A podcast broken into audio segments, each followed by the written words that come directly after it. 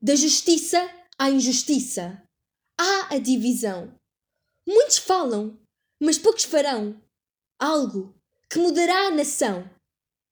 No meio da fome e na guerra, ninguém tem razão. Uns roubam por necessidade, outros apenas por diversão. A falta de conhecimento retira a sabedoria de mudar o estilo de vida.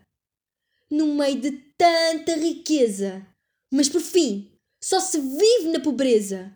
Um governo que é uma tristeza. Todos gritam para mudar, mas no final ninguém os vai ajudar. Eles se dizem solidários, mas apenas veem os salários. Para a mudança acontecer, têm de reconhecer que o direito à vida é o mais importante e o dinheiro poderia ser irrelevante.